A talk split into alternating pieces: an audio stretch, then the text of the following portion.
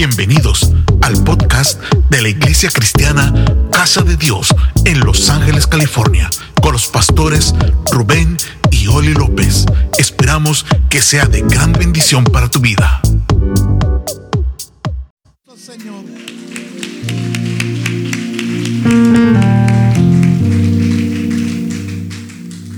Aleluya, hermanos, paz de Cristo.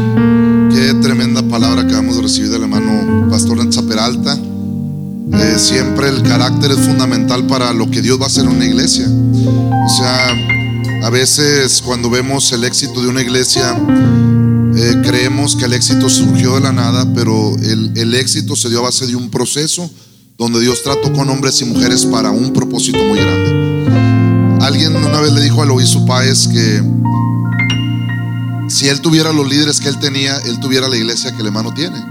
Y el hermano lo que le dijo, bueno, lo que pasa es que ellos, no llegaron así.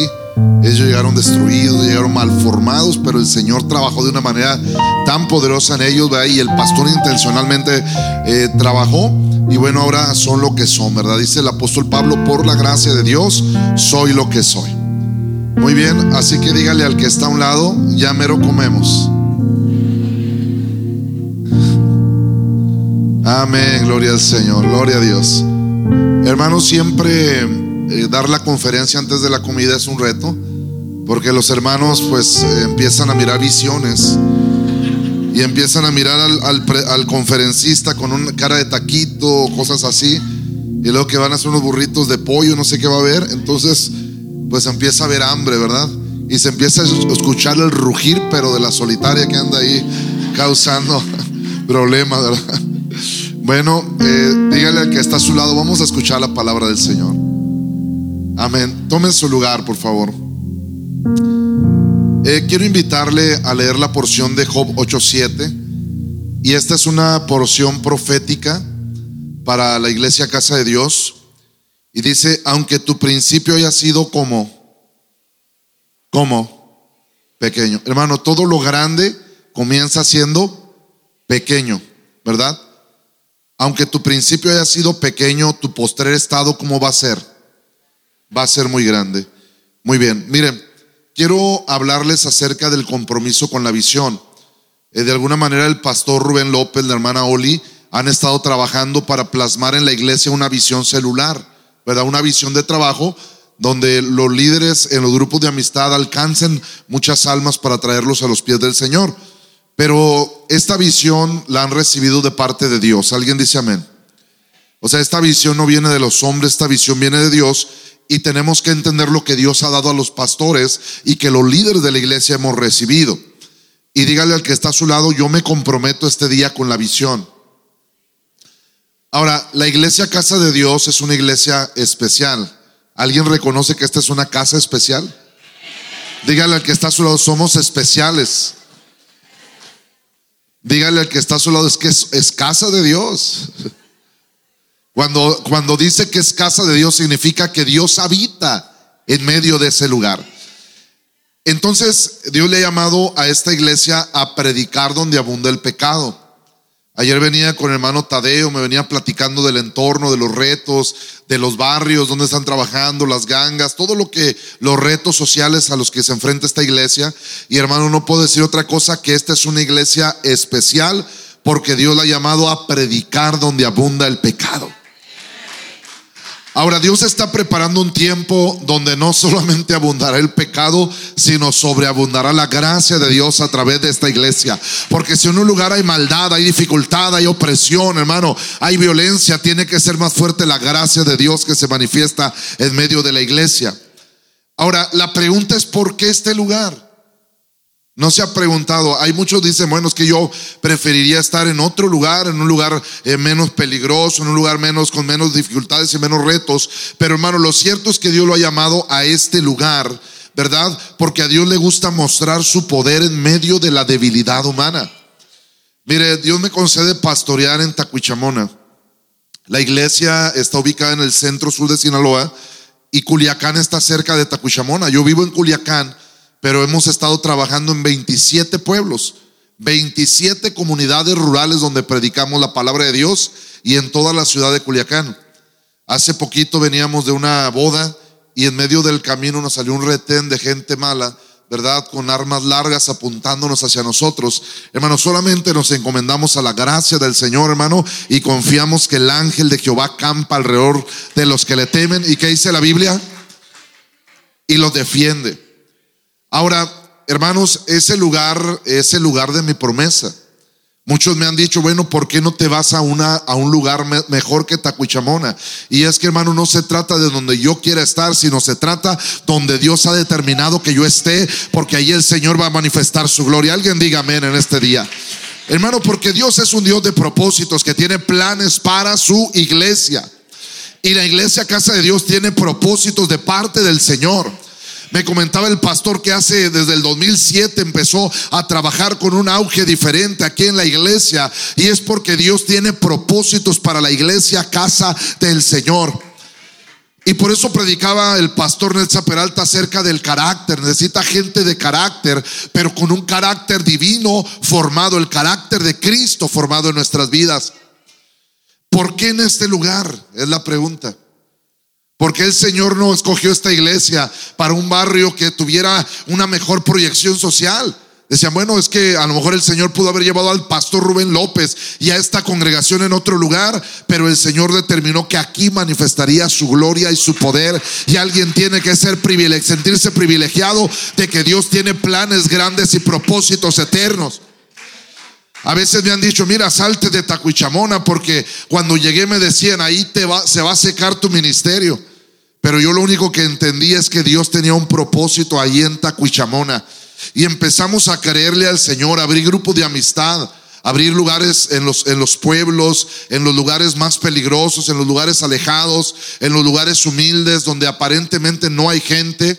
Trabajamos nosotros en comunidades de 300 personas, 400 personas, un pueblito de 300, otro de 500, otro de 600 y los pueblos más grandes tienen mil personas y esta Cuichamón, el pueblo más grande.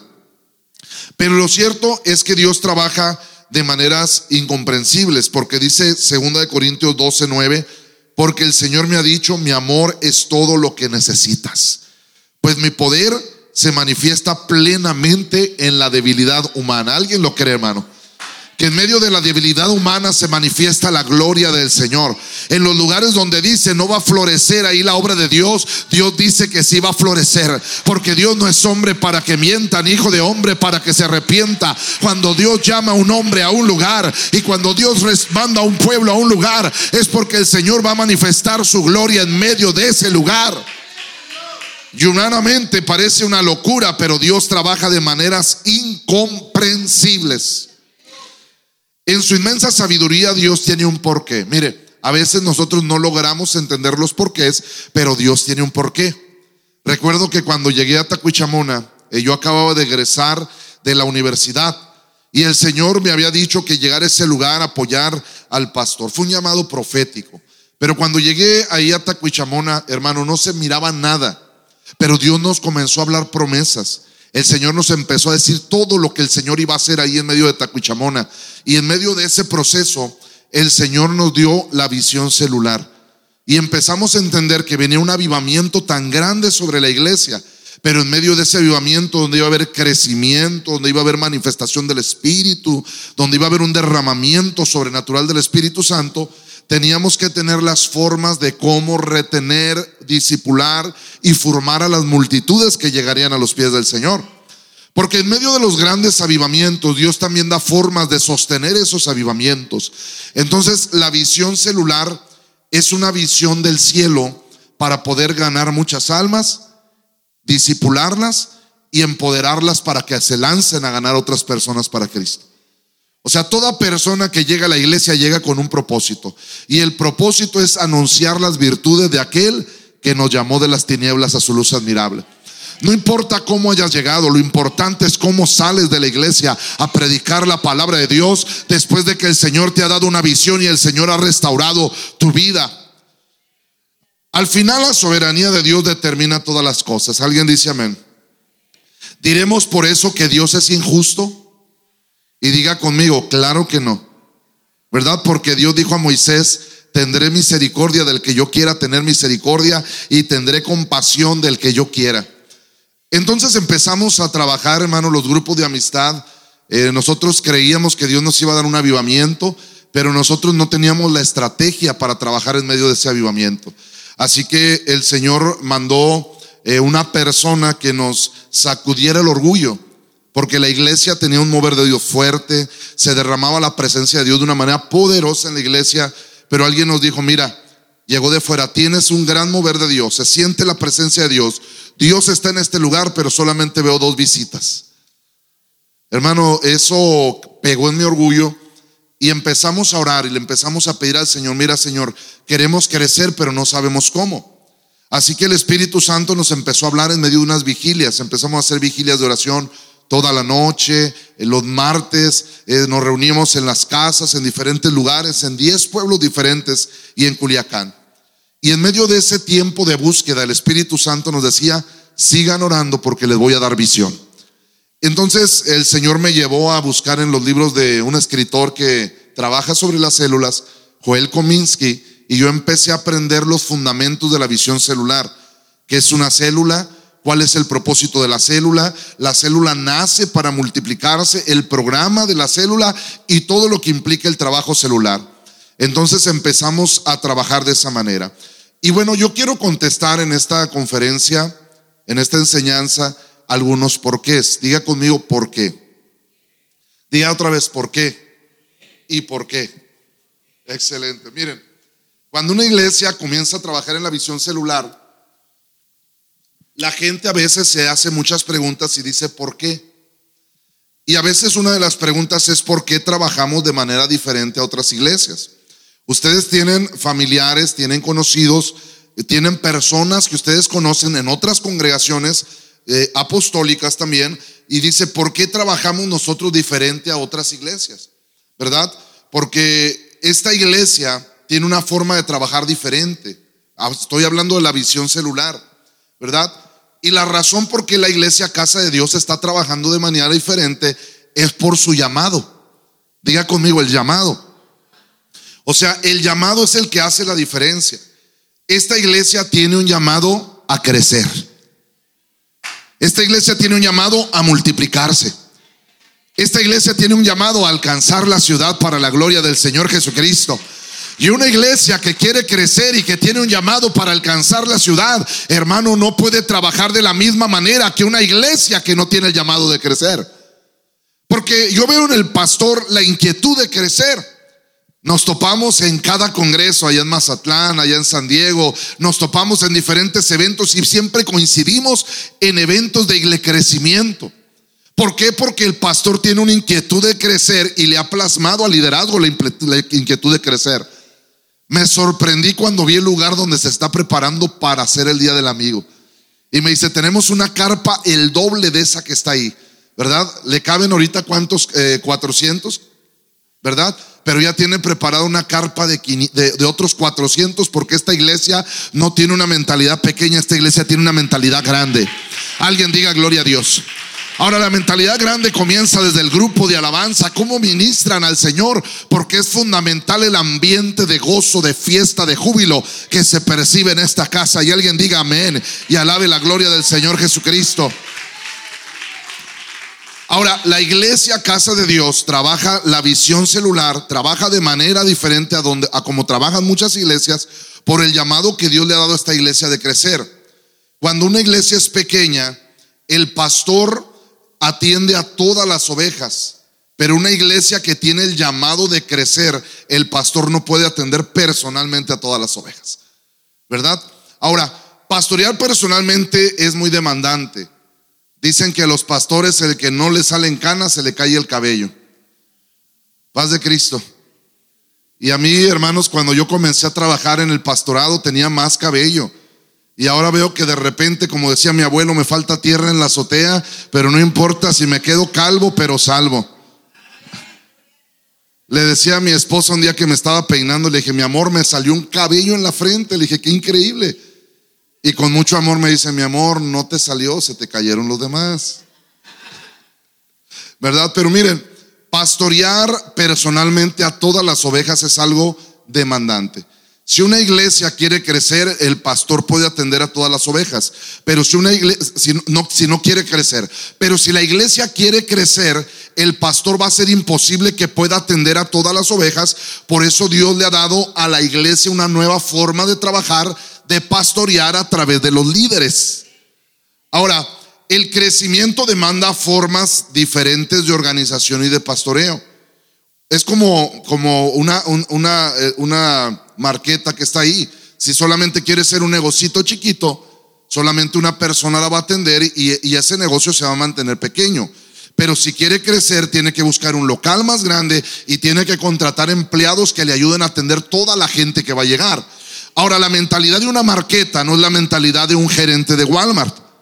Imagínate que usted llega al Walmart como llegamos anoche y de repente solamente hay una sola persona que atiende todo el supermercado. El que está en la ropa, el que está en la caja, el que está en la farmacia, el que está ahí acomodando los juguetes, el que está poniendo refrescos. Una sola persona. Intenta meter un refresco y le hablan que tiene que ir a cobrar. Y llega y cobra y le hablan que tiene que ir a sacar el refresco. Y cuando está tratando de sacar el refresco le hablan que alguien en la farmacia necesita un Melox. Y que tiene que, llevarle. Y luego, oye, ¿dónde quedó el café descafeinado? Y tienen que ir corriendo a donde está el café descafeinado. De hecho, ayer estábamos, en, precisamente eso nos pasó ayer, por eso se están riendo. Porque llegamos al Walmart ya casi a las 11 de la noche, había poco personal y había muchas filas ya para poder cobrar. Entonces, un negocio que tiene una visión de crecimiento no puede pensar igual que un negocio que no tiene una visión de crecimiento. Allá en Culiacán se usan los abarrotes en la esquina y los abarrotitos de la esquina que no quieren crecer, pues ahí don Pepe es el que atiende a todas las personas todo el día hasta que abre, hasta que cierra. Pero una iglesia, hermano, que quiere crecer, tiene que tomar formas de organización y de pastoreo diferente, porque el crecimiento demanda que el pastor pastorea las ovejas a través de los líderes. Diga conmigo, los líderes son la clave. Por eso hablaba el pastor Peralta de echar raíces, hermano, en la búsqueda del Señor y crecer en nuestro carácter para poder dar el ancho, para cuidar las almas que el Señor nos ha entregado. Hermano, el líder tiene que estar preparado y tiene que estar entendido por qué la iglesia trabaja de esta manera. Se dice que cuando un eh, albañil se equivoca, levanta una pared chueca, la pared la cubre, el error lo cubre con mezcla. ¿Es así? Me acuerdo que mi papá levantó una pared tan chueca, porque él no es albañil, pero dijo, yo voy a hacer la pared aquí en la casa. Miren, era una pared que parecía culebra. Y luego tenía, se le salían los pedazos de mezcla por todos lados. El yesero para poder arreglar ese problema tuvo que trabajar, renegó, echó malas palabras, pero nunca le dijimos quién había construido la pared. Y dicen que cuando un albañil se equivoca, el error lo cubre con mezcla. Y cuando un carpintero se equivoca, el error lo cubre con resanador, le elija y luego le pinta. Cuando un doctor, hermano, se equivoca, su error lo cubre con tierra. Porque la gente se, se muere. Pero se dice que cuando un líder de grupo de amistad se equivoca, su error se cubre con llamas de fuego del infierno con esa alma que se pierde. Ahora, es bien importante, hermano, tener el, fundamento, tener el carácter para poder servir, pero necesitamos también tener el entendimiento de por qué la iglesia Casa de Dios está pastoreando sus ovejas a través de los líderes. Ahora, ¿por qué hacemos lo que estamos haciendo? Miren, ¿de dónde sacamos esta forma de pastoreo? A veces hay quienes toman la forma de pastorear a través de líderes como una moda eclesial como una moda de crecimiento. Y la Biblia nos habla de un hombre llamado Moisés. ¿Cuántos han escuchado de Moisés? Miren, Moisés de repente eh, Dios lo llama a pastorear la congregación de Israel. Lo saca de Egipto, eran esclavos y de repente se los entrega a Moisés y dicen, caminen por el desierto porque lo voy a llevar hacia la tierra prometida. Entonces eh, Moisés tenía mucho amor por el pueblo y empezó a atender cada necesidad de las ovejas desde la mañana hasta la tarde. De tal manera que apenas amanecía y ya le estaban tocando la puerta de la tienda de campaña a Moisés y le decían, pastor, mira, necesito que me arreglemos esto porque a Chuchita la bolsearon y la chilindrina se endemonió y cosas de ese tipo. Y hermano, le traían problema tras problema. Entonces recibe la, la visita de su suegro, de Jetro, y Jetro empieza a observar la forma en que Moisés estaba pastoreando y le dijo, mira, si tú sigues atendiendo a la congregación de esta manera, vas a desfallecer tú y también el pueblo que está contigo. ¿Saben ustedes que cuando el pastor desfallece, desfallece el pueblo? Entonces le dijo, mira, la visión que yo tengo para Israel, Dios le muestra la visión a través del suelo, no es esto que estás haciendo. Mira, no está bien lo que haces, le dice Jetro, porque desfallecerás del todo tú y también este pueblo que está contigo, porque el trabajo como es demasiado. Dice la palabra. Ahora, vea lo que dice, si dice el texto, diga conmigo, no podrás hacerlo tú solo. Muy, hermanos, es imposible que el pastor atienda el rebaño él solo. Mire, he estado en congregaciones donde el pastor abre la puerta, el pastor cierra la puerta, le brinca la guitarra, canta en la alabanza, predica, ora por la gente, eh, cierra el templo, después regresa y aspira el templo y en la mañana se levanta y lleva a la hermana fulana al doctor y después lleva a otro hermano a darle raite y a comprar el, hacer el supermercado y bueno, hermanos, de esa manera la iglesia no puede crecer porque el pastor está ocupado en cosas que no son su trabajo. ¿Verdad? Dicen allá en Sinaloa que cada chango a su mecate, El de la alabanza tiene que brincarle a la alabanza. El que limpia y asea el templo tiene que brincarle a asear el templo. El que toca la batería tiene que tocarle, hermano, como si fuera el último día de su vida. El que canta tiene que cantarle con alegría y con libertad. El que habla la palabra en el grupo de amistad tiene que hablarle, hermano, con la certeza de que Dios va a respaldar lo que él está hablando. Porque Dios, hermano, manda a la iglesia a predicar este evangelio. Pero en la iglesia no puede hacer el trabajo una sola persona. ¿Cuántos quieren que el pastor Rubén López les dure, hermanos, 50, 60, 70 años? bueno, pues usted tiene que entender que esta iglesia, por su llamado al crecimiento, no puede pastorear las ovejas el pastor Rubén López él solo. Él debe pastorear las ovejas a través de los líderes. Entonces Jetro le da una estrategia. Ahora, yo no entiendo por qué fue Jetro el que le da la estrategia y no la suegra. Eh, esto también es revelación. Gloria al Señor. Dios bendiga a las suegras, hermanas. Eh, eh, aquí salimos perdiendo porque hay más mujeres que hombres. Pero lo interesante es que Dios le da una revelación a través del suegro y no de la suegra.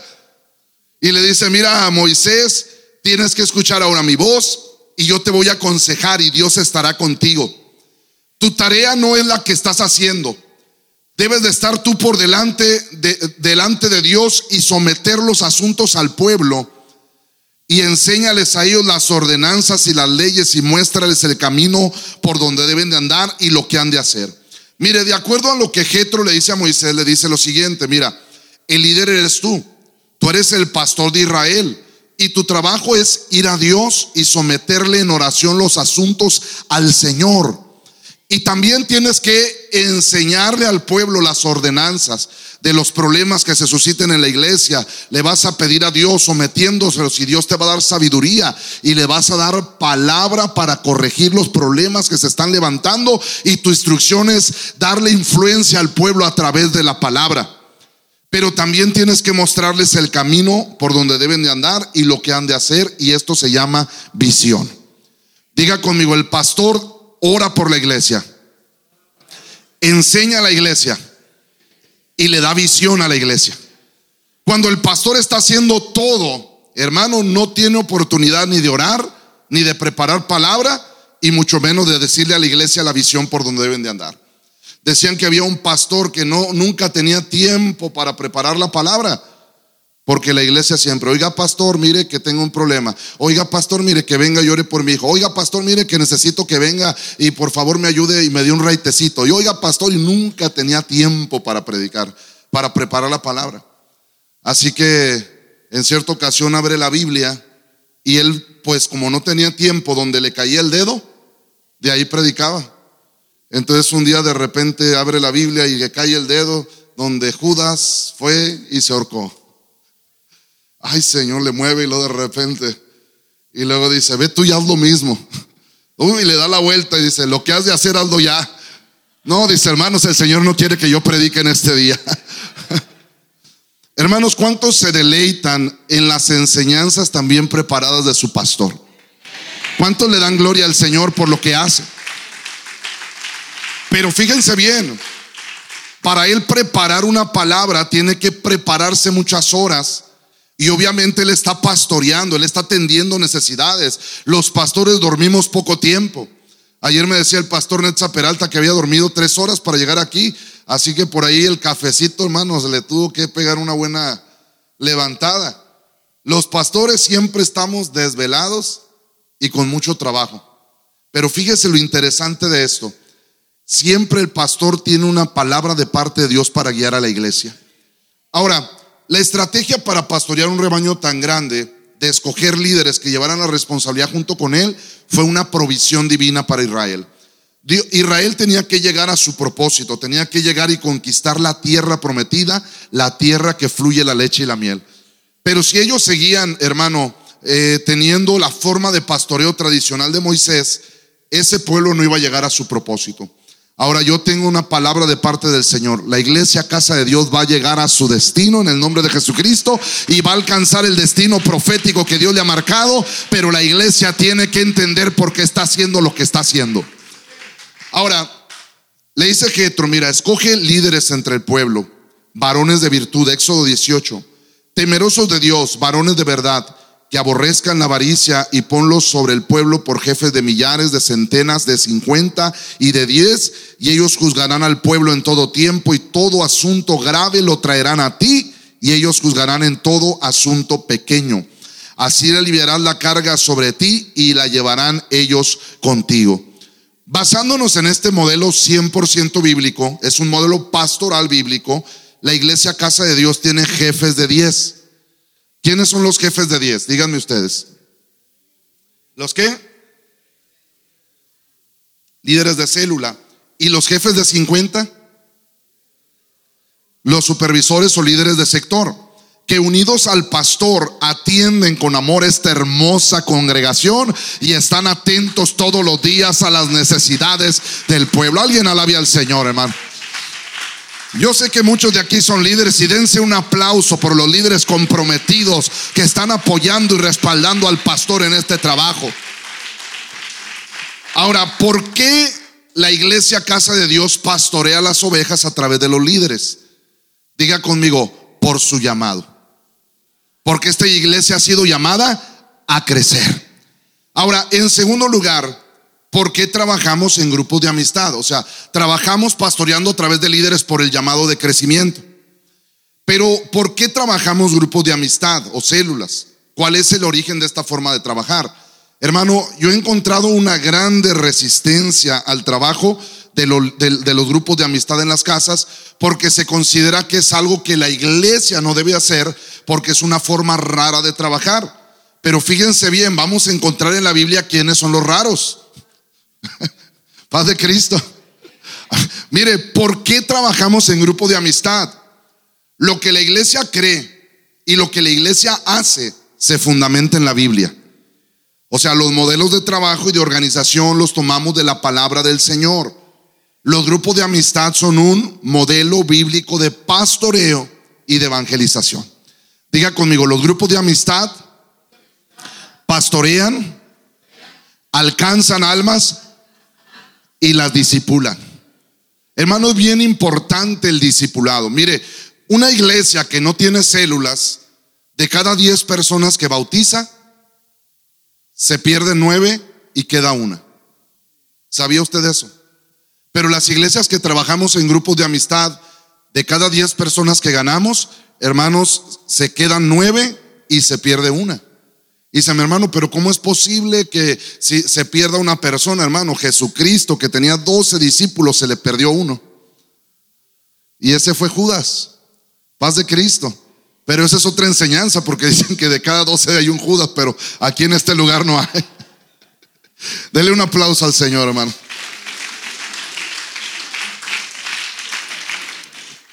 Eso nada más de aquel lado, ¿verdad, pastor? Y no voy a decir ni, ni, con la C ni con la N, ¿verdad? Nada más de aquel lado. ok, en cualquier lugar que no sea Nogales y Culiacán. Ahora, hermanos, ¿por qué trabajamos como trabajamos? ¿Por qué los grupos de amistad? Mire, los grupos de amistad es el ambiente propicio para amar a las personas, para aceptarlas. Afuera le dicen el mocho, le dicen el cucho, y aquí en el grupo de amistad le dicen Juan. ¿Verdad? Allá le dicen, mira, la chona, la no sé qué, y aquí le dicen Doña Asunción. O sea, no, dicen que no hay una forma en que una persona se sienta más contenta que cuando le abran por su nombre. ¿Verdad? O sea, a veces puede no tener un nombre bonito, pero le, le, hablan por su nombre, ya no le dicen por el apodo. Y en el grupo de amistad es el lugar donde se acepta, donde se trata bien a las personas, donde se muestra el amor de Cristo, se alcanza, se les pastorea, se les atiende, se, se les lleva a los pies de Cristo, son bautizados en el nombre del Señor Jesús y también son formados como discípulos del Señor. Una iglesia que no trabaja células, eh, a veces la gente, el propósito es que se bautice. Pero después del bautismo la gente pierde la gracia. Había una iglesia donde un hermano se bautizó y nada más fue bautizado de puro gozo fue y se emborrachó. Y le dijeron, hermano, ¿por qué se emborrachó? Si en esta iglesia creemos en la santidad. Dijo, hermano, pues que de la iglesia donde yo vengo, la iglesia tradicional, cada vez que hay un bautizo hay una borrachera y pues yo me, gocé con mis amigos de que me había entregado a Cristo. Y luego el, el, pastor lo regaña, pero dice el dicho, no tiene la culpa el indio, sino el que lo hace compadre.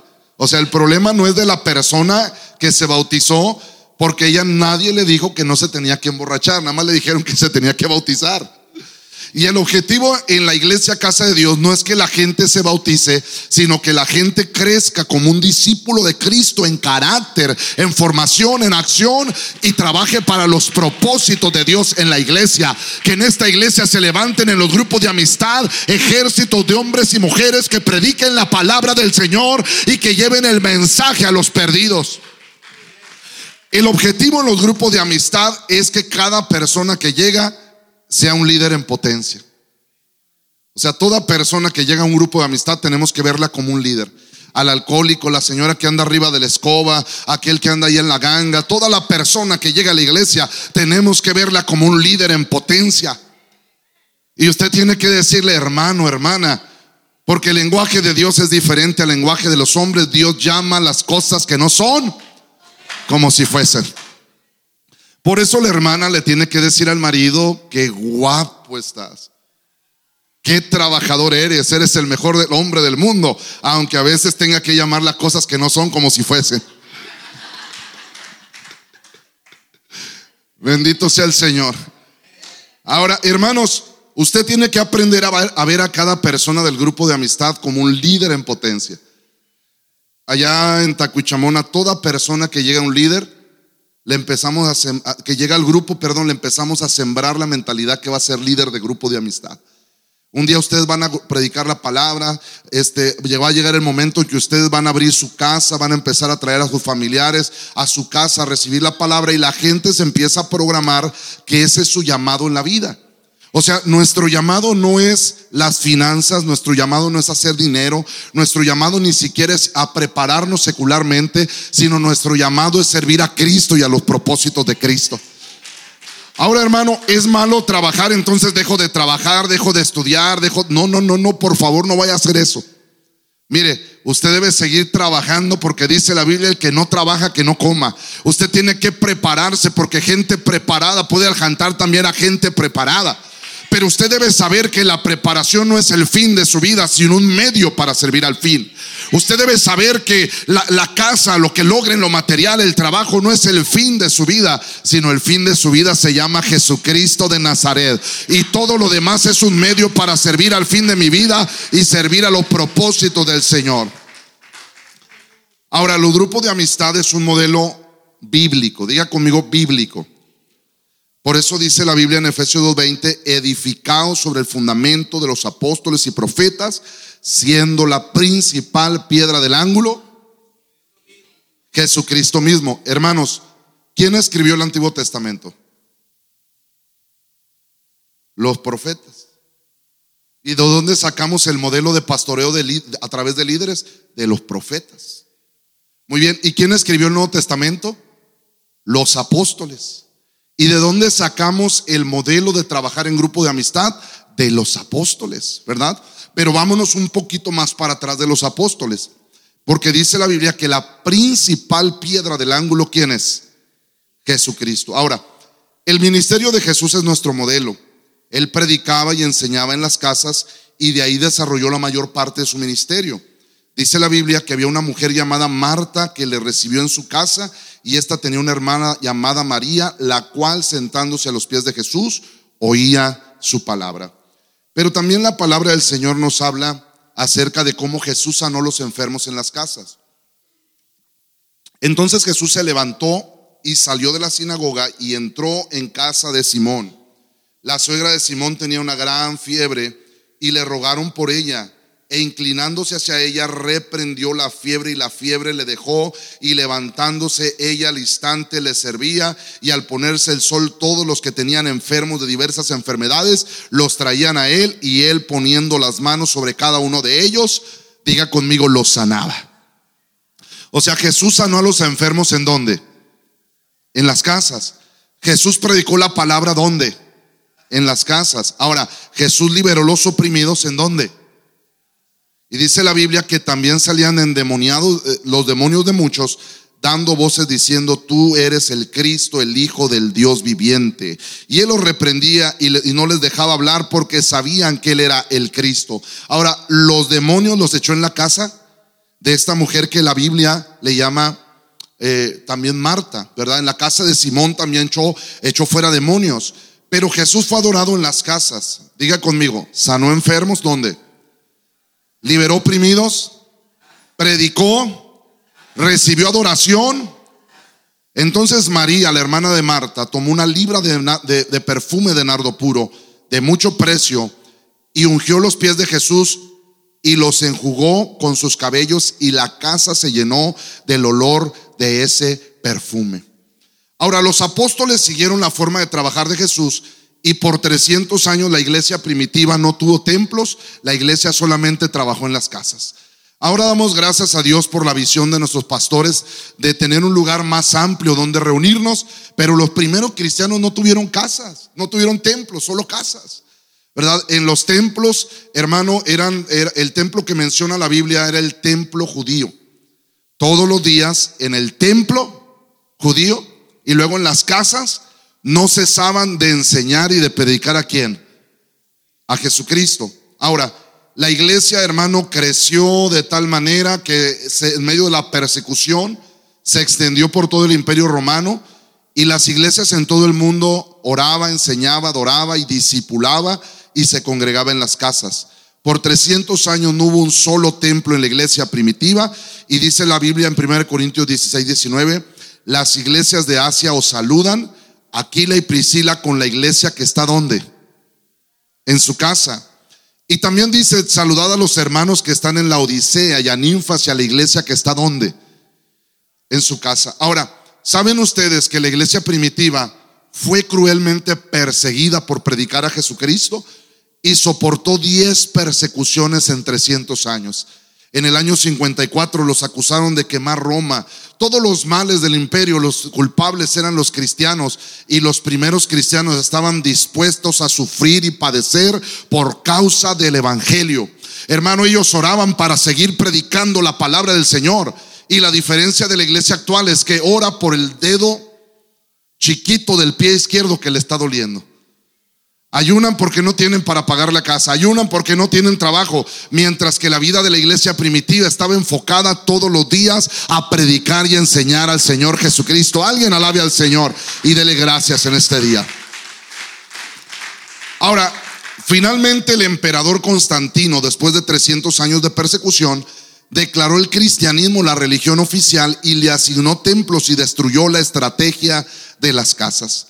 Ahora, hermanos, se estableció el modelo romano. El modelo romano es donde un sacerdote daba la palabra y el pueblo lo único que tenía que hacer es sentarse.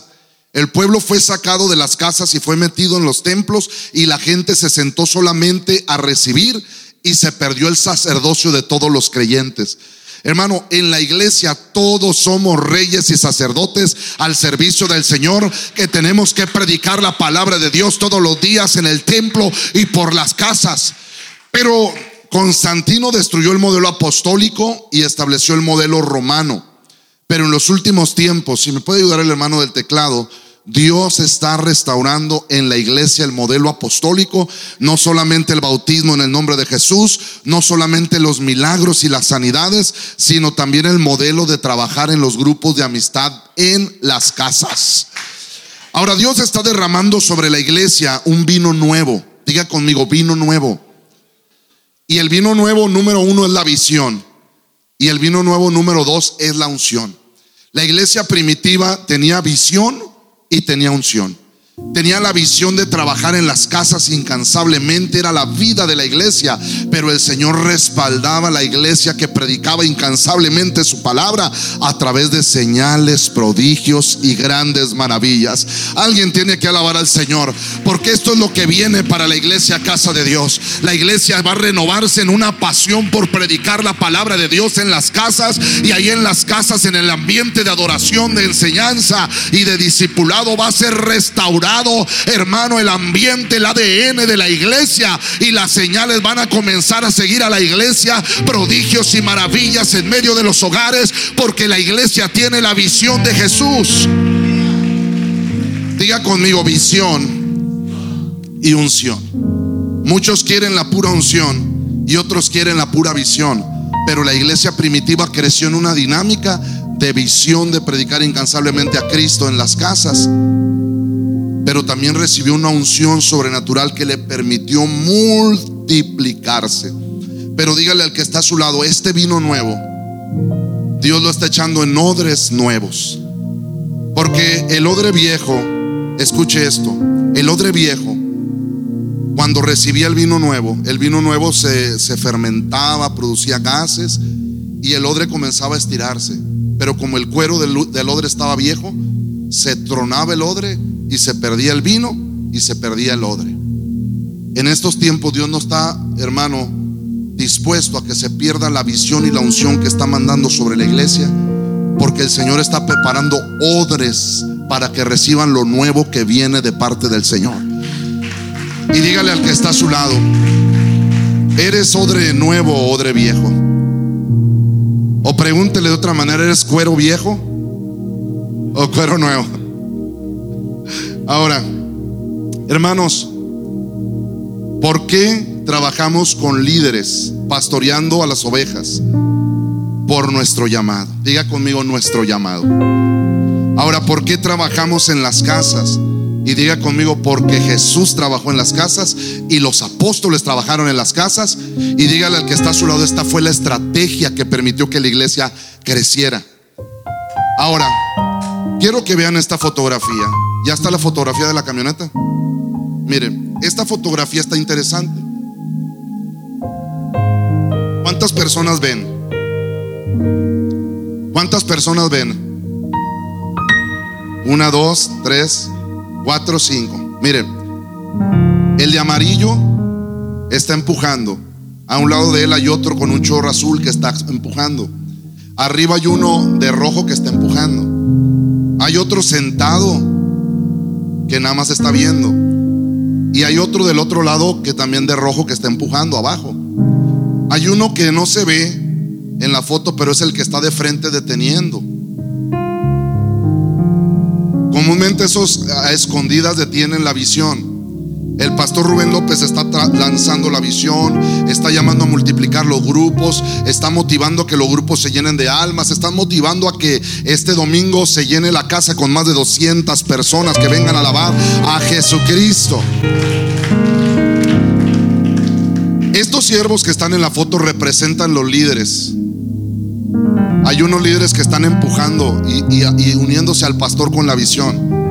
Pero hay otros líderes que hacen como que trabajan, pero no trabajan. Y están arriba, sudan la gota gorda, se hacen, hacen las faramayas, los aspavientos, se hacen como que están trabajando. ¿Cómo vas? Vamos duro, pastor, Dios se está moviendo. Vamos a traer las almas. La gente está emocionada, la gente quiere venir, pero son puras mentiras, no están haciendo nada. pero están haciendo como que empujan. Y realmente el que está arriba está logrando algo. El que está abajo, sí. Ahora, hay otros que, que, que, que nada más están viendo cómo otros trabajan. Esos no se meten en la visión, no quieren abrir su casa, ¿verdad? Pero esos son los de aquel lado de la frontera, ¿verdad? Ni tampoco en Tacuichamón están. Que nada más están mirando como el chinito. Miran cómo otros ganan almas, miran otros como otros eh, se mete el arca eh, en su casa, la bendición, porque están predicando en un grupo de amistad, pero nada más están mirando. Y yo quiero preguntarle en esta tarde de cuáles es usted. De los que sí trabaja y está comprometido con la visión, o de los que hacen como que trabajan pero no trabajan, o de los que solamente miran cómo otros obtienen las victorias, o de los que le están metiendo el pie en la llanta, la piedra para que no avance la iglesia. ¿De cuáles es usted? Se acerca el más grande avivamiento sobre la iglesia del Señor y debemos de comprometernos a unirnos a la visión que viene del cielo, porque la visión celular viene desde el tercer cielo para la iglesia del Señor, para que sea efectiva en un mundo cambiante, para que sea efectiva en un mundo necesitado del Señor, porque dice la Biblia que la tierra será llena del conocimiento de la gloria de Jehová. Alguien diga amén, así como las aguas cubren la mar. Yo quiero invitar a que todos en este año 2023 demos nuestro máximo esfuerzo para servir en la visión celular y nos comprometamos con tiempo, dinero y esfuerzo sirviéndole al Rey de Reyes y al Señor de Señores. Dele fuerte el aplauso al Señor, hermano. Mire, hermano, yo he experimentado en la iglesia que la gente más bendecida es la que predica la palabra de Dios en los grupos de amistad la gente que tiene matrimonios más estables, familias más bonitas, que Dios los ha bendecido, eh, hermano, financieramente y los ha bendecido en todas las áreas de su vida, son los que están trabajando en la visión celular porque han metido como ve de Dom la presencia de Dios a su casa. En su casa antes había alcohol, en su casa antes había brujería, en su casa había mentiras, inmoralidad, pornografía, pero ahora se predica la palabra, ahora los perdidos llegan a tener un encuentro con el Salvador, ahora se enseña al que tiene el camino torcido a caminar en la verdad de la palabra del Señor. Ahora se enseña al que está enfermo a poner su confianza en el Señor, no en los médicos ni en el dinero, sino al, al que sana y libera de las enfermedades y de las dolencias. Ahora la casa de ese hermano es una sucursal del cielo en la tierra. Hermano, la gente que sirve en la visión es la gente más bendecida. Hermano, dice la Biblia que el Señor nos dará cien, cien tantos más en esta vida y al final la vida eterna. Hermanos, ¿cuántos quieren que el Señor en la vida eterna nos entregue galardones? Mire, pero es bueno, yo quiero galardones y Dios me va a dar galardones a usted y a mí. Pero lo más importante no es lo que vamos a recibir de Dios por trabajar, aunque Dios nos bendice y bendice nuestra casa. Lo más importante es que todo lo que hagamos lo hagamos por amor a los perdidos, porque la gente está caminando rumbo a la condenación eterna. Hermano, todos los días hay gente en las calles, gente en los trabajos, en los aeropuertos, en los freeways, caminando rumbo a la condenación eterna. Y el anhelo ardiente de la creación es, es aguardar la manifestación de los hijos del Señor. Le voy a invitar a que se ponga de pie. Ya es hora de comer. Y algunos ya me están diciendo. Y algunos están imaginando que este micrófono tenía cable para cortarle, jalarle el cable. Pero gracias a Dios, pastor, que me dio micrófono inalámbrico para que nadie le meta zancadilla. ¿Verdad?